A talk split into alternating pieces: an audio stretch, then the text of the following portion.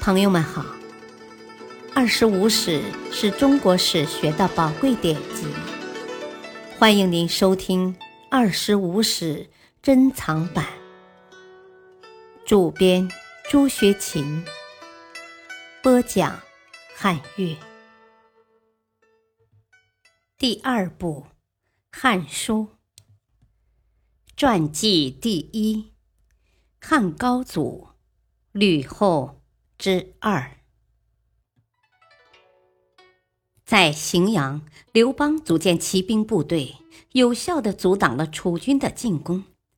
同时，他重新调整战略部署，在坚守荥阳、城高一线的同时，又积极在楚军后方和侧翼开辟新的战场，对楚军进行出击。韩信在八月至次年的十月间。接连平定魏、赵、燕，矛头直指齐地，形成对楚军的包围态势。刘邦在用人方面高出项羽一筹，他身边不仅有萧何、张良、韩信、陈平等将相之才，还从项羽身旁挖走了九江王英布。而项羽连身旁唯一谋士亚父范增也未予信用，最后离他而去。这更使项羽在政治上、军事上连连失策，使刘邦得以调兵遣将，完成对项羽的战略包围。八月，项羽向刘邦提出议和，楚汉约定以鸿沟为界，中分天下。鸿沟以西为汉，以东为楚。九月，项羽率兵东归，刘邦乘机追击楚军于固陵（今河南太康南）。四年余的楚汉之争，经过大战七十，小战四十，刘邦终于反败为胜。公元前二零二年，高祖五年十二月。汉王约韩信、彭越等人率军围歼项羽于垓下（今河南陆县）。项羽率残余突围，至乌江自刎。当年二月，刘邦即皇帝位，定都洛阳，后迁长安，建立西汉王朝。刘邦统一中国后，仍衣不解甲，马不卸鞍。又进行了七年之久的平叛削藩战争，消灭了在楚汉战争中权宜而封、有意图谋叛嫌疑的韩信、陈豨、彭越、英布等异姓诸侯王，捍卫了西汉统一。西汉初年，由于秦末以来的长期战乱，农民大量流失，土地荒芜，府库空虚，物资匮乏。皇帝很难找到四匹同色的马驾车，将相出门有时只能乘牛车代步。高祖即位后，在政治经济上采取了许多重要措施，使封建王朝秩序得以稳定，社会经济得到恢复。政治上，他汉承秦制，继承了秦朝许多制度。萧何入关，收拾了秦朝的律令、图书，其中记载了秦的法律制度、关口要塞、全国户口、各地经济资料，为刘邦建国创造了有利条件。接着，高祖宣布，诸吏人皆案如故，原封不动地接受秦朝全部国家机器，设三公九卿。官制礼仪大抵皆悉秦故，自天子称号下至左僚及公事官员，少有变故。大体上继承实行了秦中央集权国家制度和官僚政治体制。同时，他对秦制也进行了改革，在国家权力上，他提高相权。北政萧何，使丞相得以根据法令便宜行事，总执百官，无所不统，成为名副其实的政府首长，对皇权有所抑制。在地方制度上，承秦王孤立之败的教训，在消灭异姓王后，实行郡国并行政体，即在实行郡县制的同时分封诸侯王。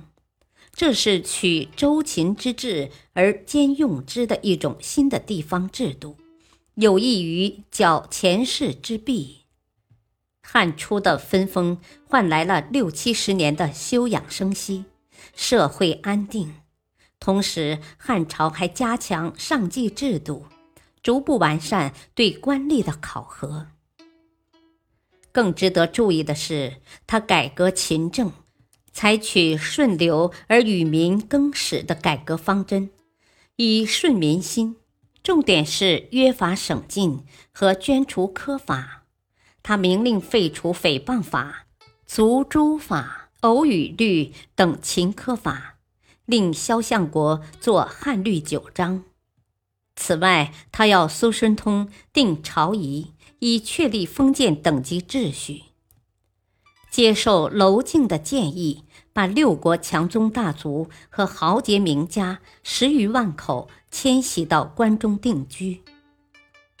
刘邦采取的一系列重农抑商的经济政策，更使社会经济得到了恢复和发展。公元前二零二年，他称帝后，即颁布复古爵田宅令，招抚流亡。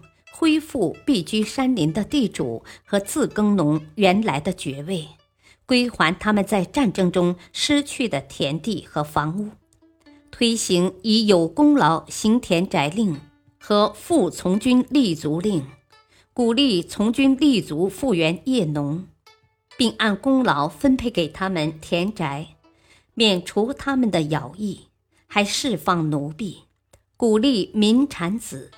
以解决农业劳动力问题，开放雇勤院幼园地，任民耕种，奖励垦荒。同时，皇室带头节俭，一改秦代皇室穷奢极欲的奢华之风。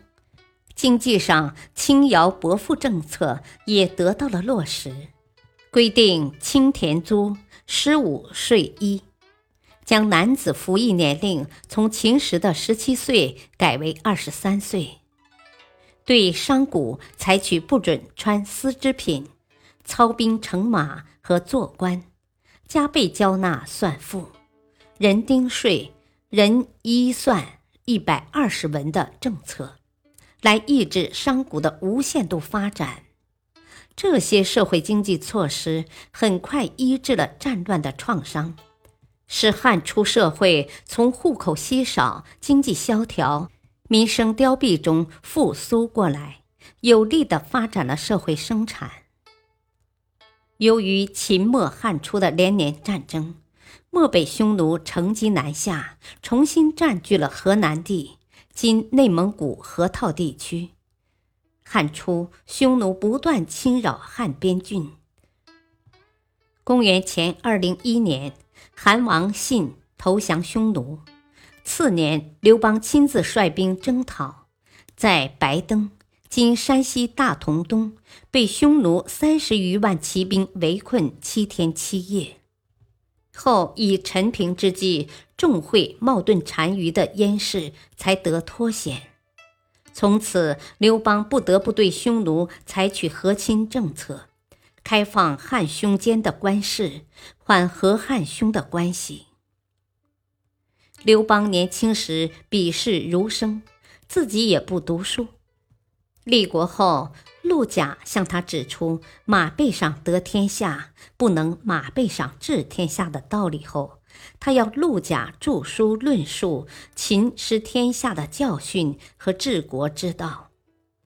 陆贾后来为他撰写了《新语》十二篇，受到他的称赞，并从此开始重视诗书。高祖十二年（公元前一九五年），他在击败英布叛乱军后，路经沛县，在沛公召集故人父老子弟共饮，酒过三巡，他击筑自歌。大风起兮云飞扬，威加海内兮归故乡。安得猛士兮守四方。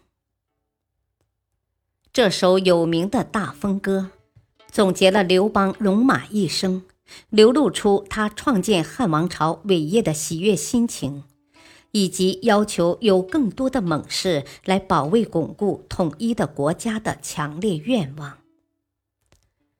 后来东征英布时所受的箭伤发作，他不愿医治，临终前对身后的人事做了安排。同年四月二十五日，高祖于长乐宫逝世，终年五十三岁，葬长陵，谥号高皇帝。感谢收听，下期继续播讲传记一之三。敬请收听，再会。